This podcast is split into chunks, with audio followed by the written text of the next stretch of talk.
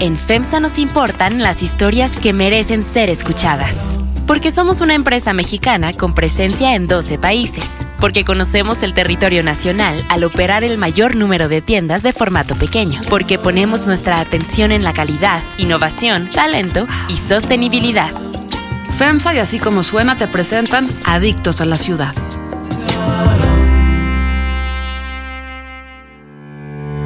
Así como suena y Time Out México presentan Adictos a la Ciudad.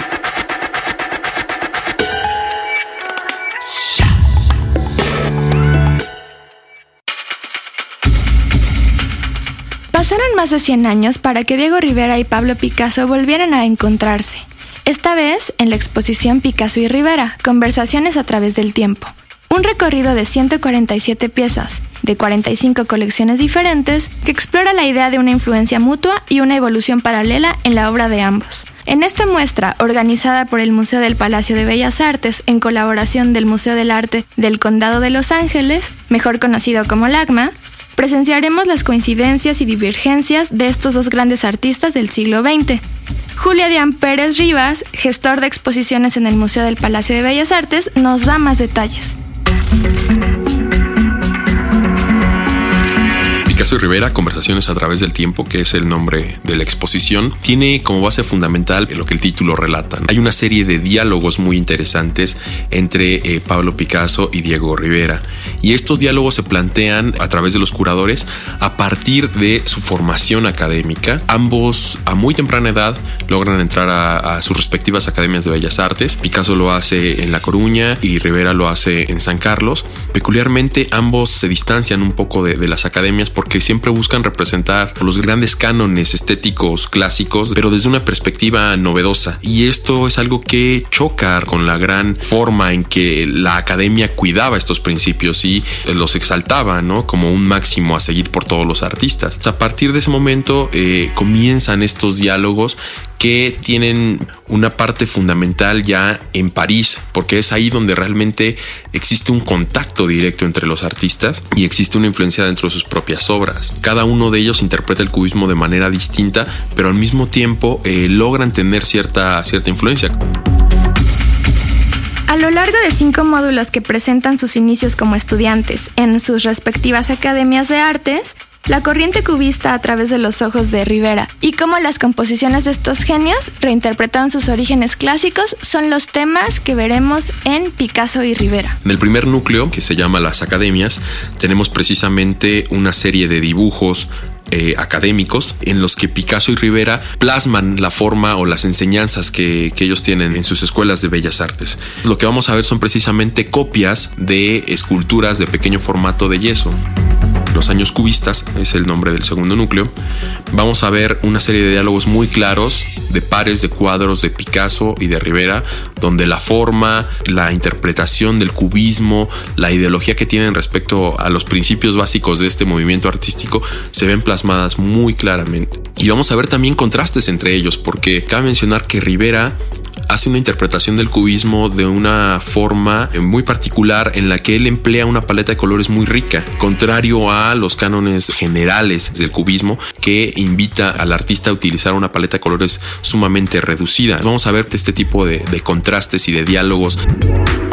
El tercer núcleo se llama América y Europa en contraste. Y lo que vamos a ver son estos principios básicos de reinterpretación del pasado mesoamericano y el pasado mediterráneo a través de dibujos arqueológicos, en el caso de Rivera, y una pequeña serie de, eh, de grabados por parte de Picasso. Nosotros vamos a tener en la exposición dos series de grabados. Una de ellas es Sweet Volar, la otra es Las Metamorfosis, que es básicamente el mismo tratamiento que da Picasso a la Sweet Volar, en el sentido de que emula el estilo de los espejos etruscos y griegos, pero está ilustrando el libro de las metamorfosis de, de Ovidio. Y bueno, en el caso de Rivera vamos a observar cómo es que él tiene un gran aprecio por el arte mesoamericano y vamos a ver las bases precisamente de estos estudios panmesoamericanos, cómo él realiza dibujos arqueológicos de piezas de distintas áreas de Mesoamérica y van a converger en la serie del Popol Vuh.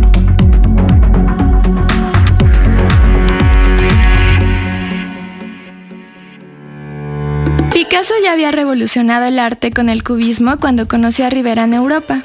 El mexicano se convirtió en su amigo y discípulo. Sin embargo, todo concluyó cuando Rivera acusó de plagio a Picasso al utilizar elementos de su paisaje zapatista en la obra Hombre apoyado en una mesa.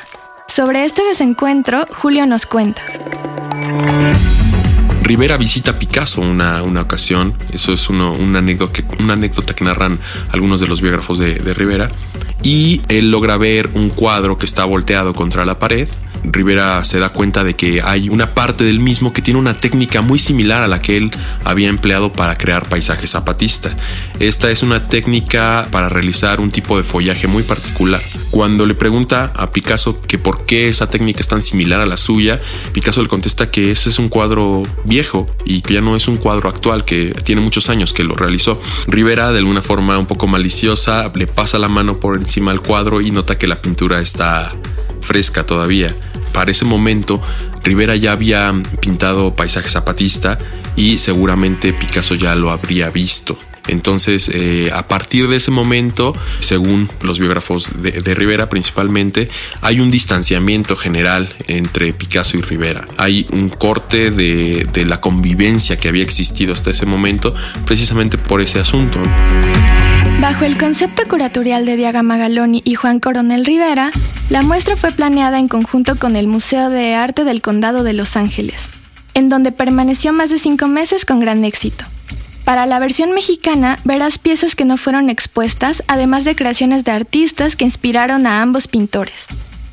Julio Pérez nos cuenta sobre las piezas imperdibles de Diego Rivera y Pablo Picasso que podrás ver durante tu recorrido por el museo. Una de las piezas más importantes de, Pablo Picasso que representa plenamente el llamado periodo azul del artista, que se llama Retrato de Sebastián Jr. Eh, Sebastián Jr. era un amigo y empresario suyo, a quien Picasso le realiza este, este pequeño retrato. Y bueno, vamos a ver todos aquellos elementos que nos permitirán identificar el periodo azul de Picasso. También estas escenas citadinas, decadentes, el está pintando a, su amigo al lado de una prostituta dentro de un bar. Otro de los cuadros imperdibles también es Hombre con una pipa, que viene del Art Institute of Chicago. Es una pieza muy importante ya que eh, plasma una interpretación del cubismo fundamental para Pablo Picasso. ¿no? Y del lado de, Diego Rivera tenemos Hombre del Cigarrillo. Es una, una obra muy interesante porque tiene distintas referencias tanto a la cultura prehispánica como a Diego Velázquez, por ejemplo. Hay una figura que algunos autores eh, en la esquina superior izquierda del cuadro comentan que se trata de eh, un pequeño retrato, un homenaje a Diego Velázquez. ¿no? Tendremos también la primera obra que se vendió a una institución norteamericana, la compró el Museo del Condado de Los Ángeles, se llama Día de Flores. Es una típica escena de Rivera eh, con mujeres vendiendo alcatraces. Y bueno, la referencia visual que los visitantes van a poder tener con las pequeñas esculturas mesoamericanas y esta pintura es de verdad una experiencia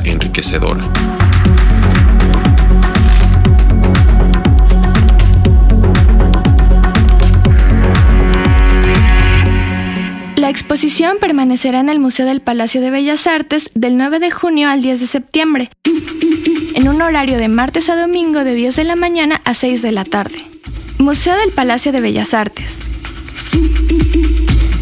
Eje central Lázaro Cárdenas, esquina con Avenida Juárez. Costo general 60 pesos.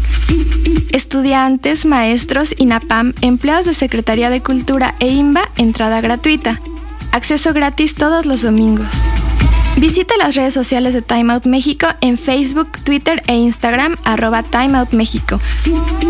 Utiliza el hashtag Adictos a la Ciudad en todas las fotos que subas a tus redes sociales.